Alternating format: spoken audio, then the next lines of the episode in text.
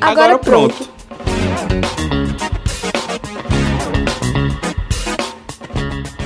Olá, ouvintes. Sejam muito bem-vindos a mais um Agora Pronto. No dia 28 de outubro é comemorado o Dia do Servidor Público. E para falar sobre essa classe trabalhadora e sobre os desafios, como por exemplo a PEC 32, vamos receber hoje Enedina Soares, presidenta da Federação dos Trabalhadores no Serviço Público Municipal do Estado do Ceará, a FETANCE. Seja muito bem-vinda, Enedina. É um grande prazer receber você aqui hoje. Obrigada, Francisco. O prazer é todo nosso. Para começar nossa conversa de hoje, gostaria que você explicasse para a gente o que é a PEC 32. Bom, Francisco, a PEC 32 ela é uma proposta do governo Bolsonaro chamada de reforma administrativa, que na realidade ela não é apenas uma reforma administrativa, ela é uma reforma de Estado, porque ela vai mudar a forma como o Estado brasileiro vai se relacionar com os serviços públicos caso ela seja aprovada. Então, ela não, ela não é uma questão da atual, do atual governo é, ver uma forma de administrar, de mudar nome de ministério, de ampliar ou diminuir cargos. Ela, vai, ela é uma reforma muito profunda que afeta todos os trabalhadores do serviço público, quer seja municipal, estadual e federal, tanto os atuais servidores como também os que já se aposentaram, porque ela acaba com a paridade entre ativos e inativos, e também ela atinge os usuários do serviço público, que serão os principais prejudicados, e a gente vê isso com muita preocupação, porque a maioria dos usuários do serviço, dos serviços públicos são aquelas pessoas que precisam do Estado brasileiro para garantir direitos básicos, como o acesso à saúde, o acesso à educação, assistência social, né, o direito ao saneamento básico, a, a vários direitos fundamentais, né, que ainda é uma luta constante ter direitos previstos na Constituição para garantir direitos fundamentais para a maioria do povo brasileiro, né? É, você falou aí um pouco por cima, né? E eu queria que você falasse um pouco mais é, quais são os riscos caso essa PEC seja aprovada. Bom, o risco que nós teremos será é, de, em vez de nós termos serviços públicos gratuitos, nós termos o dinheiro público da população brasileira sendo utilizado para financiar empresas de interesse privado. A gente sabe que essa PEC, ela rompe com um princípio da nossa Constituição, que é a busca do bem-estar social. Né? O serviço público ele não tem como objetivo lucro, ele precisa ter como objetivo investimentos para garantir a qualidade, a qualidade na educação, a qualidade da, da saúde, a qualidade do funcionamento do posto de saúde, do hospital e por aí vai. Então, a busca é para que a, a, população possa ter acesso e um acesso de qualidade para garantir o seu bem-estar, para garantir, né, olhar para a população, ver como um ser humano, né, é, que tem necessidades e o Estado ser um provedor, né, o Estado ser alguém que é, cuida das pessoas. E a lógica da reforma administrativa, ela rompe com isso. Ela coloca o Estado numa posição de submissão né, aos empresários da saúde, uma submissão, aos, uma subserviência até mesmo aos empresários da educação, que vão, a partir do dinheiro público, é, é, lucrar em cima disso. Então, ele não vê, vai, vai ver o, a busca desse bem-estar social, e sim a busca do seu lucro, porque serão empresas, né, serão negócios administrados. E aí a gente tem um grande risco de piorar os serviços públicos, porque a gente tem uma avaliação de que os serviços públicos, embora nós tenhamos muito serviço público bom e de ponta, né, muitas universidades públicas que produzem muita pesquisa e pesquisa de referência, a questão da vacina que foi, né, uma, um, o Brasil foi exemplo em termos de pesquisa, em termos de descoberta, o próprio empenho dos trabalhadores da saúde, das trabalhadoras da saúde para vacinação, para salvar vidas, os próprios profissionais do, da educação, os professores investindo do próprio bolso para a educação pública não parar. Então, nós vimos nessa pandemia um compromisso muito grande dos trabalhadores do serviço público para que a população pudesse ter acesso a direitos básicos, inclusive a luta pelo direito à vida. E, e a partir do momento que isso passa a estar a serviço um, do capital financeiro, está a serviço do lucro, nós não teremos a garantia de, da qualidade, a garantia da eficiência, que é sempre uma desculpa para terceirizar, uma desculpa para privatizar. Os governos cortam recursos dos serviços públicos para piorar, como, por exemplo, a gente vê isso nos Correios, nitidamente, né?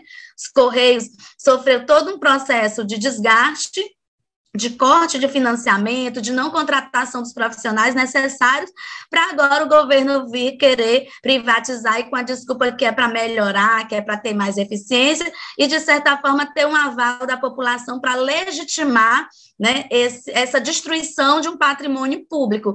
E agora, isso que eles estão buscando, estão fazendo com a Petrobras, né, com o sistema Eletrobras, com os Correios, vão querer fazer com os bancos públicos, eles querem com a PEC 32 gifts fazer com a escola pública, fazer com a universidade pública, com o hospital, com o posto de saúde, e no mundo inteiro, é, já as, muitos países que foram por esse caminho, né, de, de transformar o que é público em privado, muitos desses países avaliaram que é raro, estão fazendo o caminho inverso. No Brasil é o contrário, né? A gente vivenciou e vivencia uma experiência e o governo quer entregar tudo para o capital financeiro, né? Então, é, é, é, um verdadeiro descaso, e além disso, vale destacar que esses é, há um, um, risco muito grande para os futuros trabalhadores do serviço público, porque a forma de contratação desses trabalhadores não vai ser mais como hoje, né? Eles não querem mais trabalhadores no serviço público com direitos,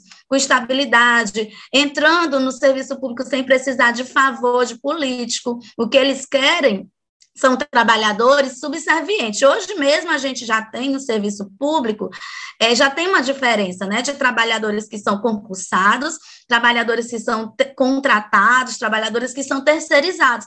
E a gente percebe que muitos desses companheiros e companheiras que são contratados, que são terceirizados, eles não têm a mesma autonomia, eles não têm os mesmos direitos que um servidor público concursado tem. Então, quando eles veem uma irregularidade, muitos deles omitem de denunciar, muitos deles é, não compram essa briga em nome da população porque eles querem garantir a sua renda no final do mês, porque é ela que garante o sustento da sua família.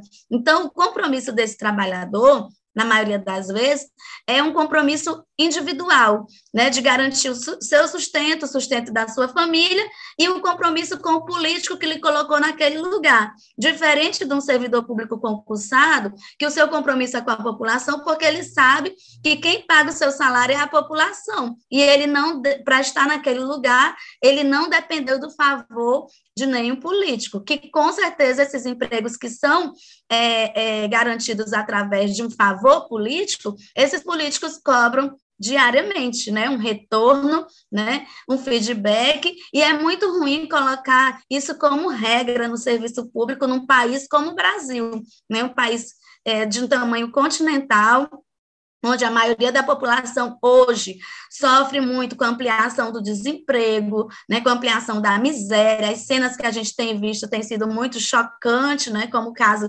daquele caminhão de lixo, né, onde as pessoas né, numa, chegaram a essa situação de estar tá, é, tirando comida dentro de um caminhão de lixo, né? Então, é, se de repente passa essa reforma administrativa, a gente vai ter é, um retrocesso muito grande na, no, na qualidade do serviço público, nas relações de trabalho no serviço público. Né? Então, é algo é, muito terrível, né? e estamos nessa resistência para não ser aprovada. É, você enxerga um apoio da população em geral, é, no sentido de ir contra a essa PEC 32, ou na sua visão o povo ainda não, não sabe o que vai acontecer realmente, futuramente, caso ela seja aprovada, né?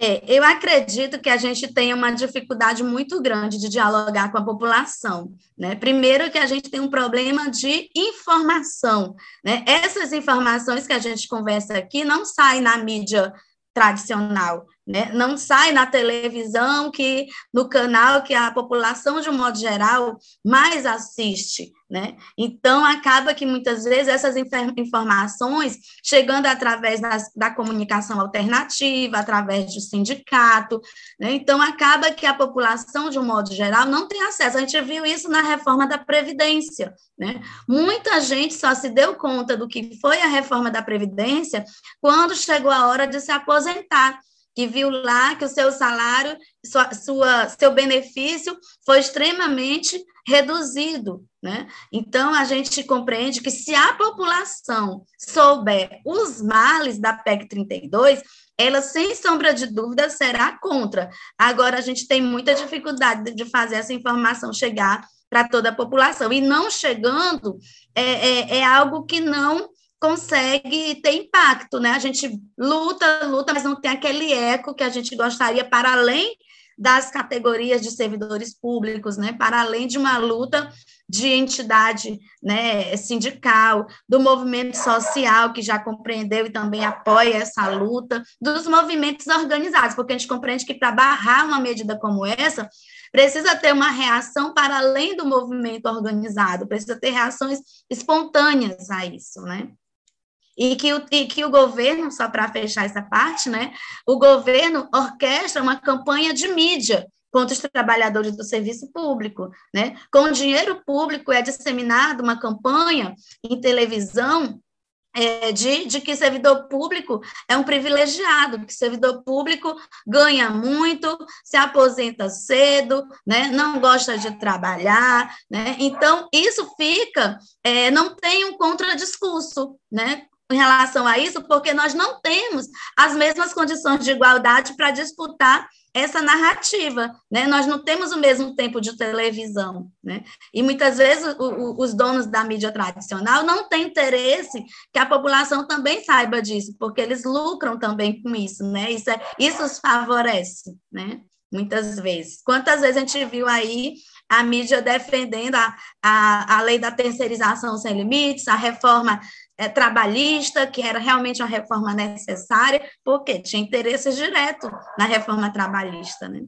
É, você também falou é, em, algum, em alguma parte da sua fala que um dos motivos apresentados pelo governo né, para aprovação da PEC 32 é trazer melhorias. E eu queria saber de ti se essa PEC realmente traz algum tipo de benefício tanto para os servidores públicos como para a população em geral.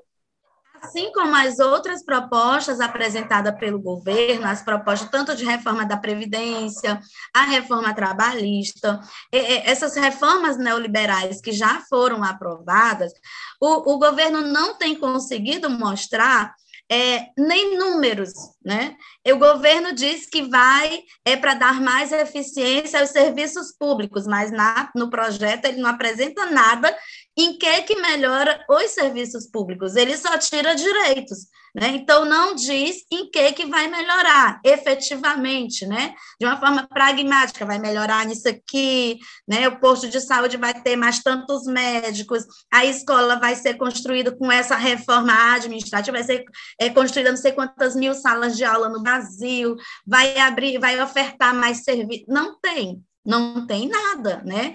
Então ele nem mostra do ponto de vista econômico o que é que o governo economiza, porque ele diz que gasta muito com servidor público e que na realidade isso não é um fato, né? O Brasil tem uma das menores médias mundiais de servidor público por habitante, né? Então o governo não consegue comprovar e apresentar nada em relação às justificativas que ele dá para a necessidade da reforma. Então, não tem nenhum ponto que seja positivo com a reforma e nem o governo apresenta quais são as melhorias para o serviço público, caso ela seja aprovada. Você acredita que essa PEC ela vai ser aprovada? Bom, nós acreditamos que é necessária uma resistência dos trabalhadores. Né? Ah, hoje, resultado dessa luta, da mobilização constante dos servidores municipais, estaduais e federais em Brasília toda semana, tem um grupo vigilante, né? Toda semana, de todos os estados, tem gente em Brasília pressionando os parlamentares, vigilantes, como também nos estados, nas redes sociais. Fruto dessa mobilização, essa PEC ainda não foi aprovada. O governo não conseguiu garantir os 308 votos para aprovação, para você ter uma ideia como ela é ruim, como ela não se justifica, né? Então, nesse sentido, a gente acredita que, continuando vigilante, a gente sabe que o governo tem utilizado de é, artifícios como emendas parlamentares, né, de, de em troca da, de tirar direitos da sociedade, o governo garante uma ambulância, garante uma estrada, garante uma praça, né, garante essas emendas, né, a, a sua base para que vote com eles, né? Então pode vir uma proposta nesse sentido, né? Pode vir essa que é uma forma de corromper, né? Uma forma de corrupção e aí, e, e aí a gente precisa ficar vigilante, por isso é tão importante a pressão popular, para que os parlamentares compreendam que se eles fizerem um, uma situação dessa, né, de trocar serviço público por emenda parlamentar, é, eles poderão ter um desgaste tão grande ao ponto de não serem reeleitos, né? Então, a campanha é se votar na PEC 32 não volta. É, já dá para ter uma ideia de como vota os parlamentares cearenses ou está tudo ainda muito incerto?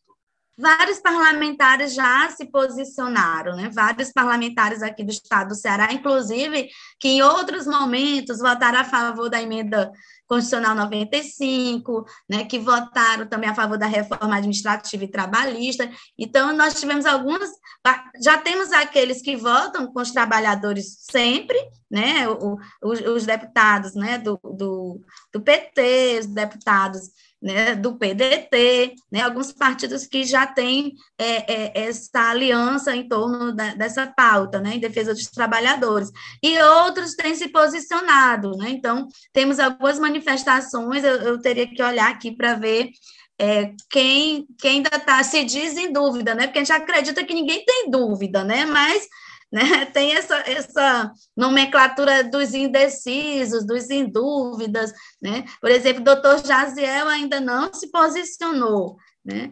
É, então, ele é um dos que eu lembro aqui que ainda não se posicionou. Então, temos ainda os deputados que estão devendo à população esse posicionamento. Agora, saindo um pouco sobre a questão da PEC 32, é, você saberia falar um pouco de como está a realidade dos servidores públicos, municipais, estaduais e federais aqui no Ceará?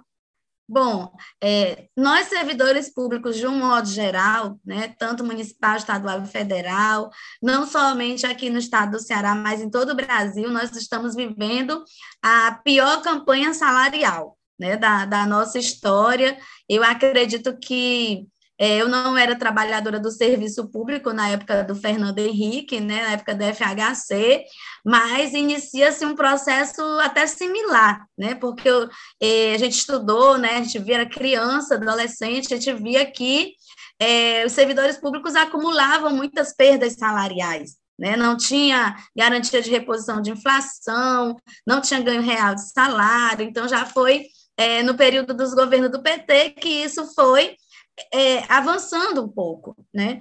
Então, a gente está percebendo que, desde o golpe contra a presidenta Dilma, a gente está vivendo um período onde os trabalhadores não conseguem ter é, ganho real de salário, né, que foi algo que nos governos do PT foi uma pauta que foi avançando a partir da política de valorização do salário mínimo, e também o fato de um ambiente mais democrático abrir possibilidade de, de mais lutas sociais, mais greves, fruto dessas greves, dessas negociações, foi avançando em várias pautas. Então, a gente percebe que desde o golpe da presidenta Dilma, isso está travando, né? Isso está travado cada vez mais. E agora, esse ano de 2021, pelo menos aqui no estado do Ceará, é, foi um ano muito difícil, né? No serviço público municipal, para você ter uma ideia, é, pouquíssimos municípios, né, não chegou a 10 municípios que garantiu a reposição da inflação aos servidores municipais, que era uma reposição cobrada em torno de 4%, 4,52%. Né? Então, os servidores estaduais também buscando avançar na sua pauta, os servidores federais nem se fala, né?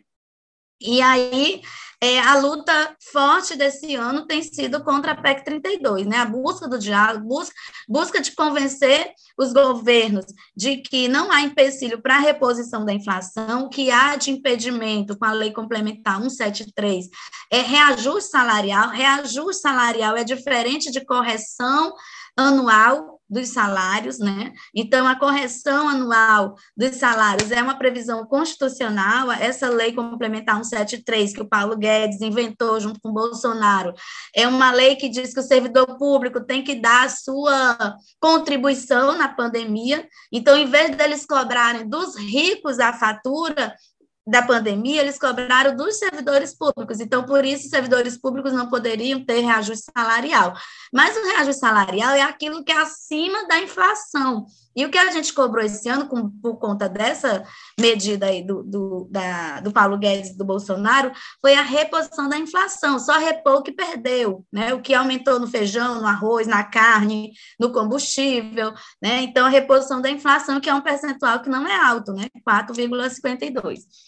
Então, é isso, né? As, as lutas estão muito focadas nessa questão de garantir direitos fundamentais, principalmente nesse momento da pandemia, a questão das condições de trabalho na pandemia, os EPIs, né, a, a, a questão do retorno às aulas presenciais é, ser somente a partir da garantia das condições sanitárias, a questão da vacinação foi algo muito presente na, na reivindicação da, de 2021 dos servidores públicos, né?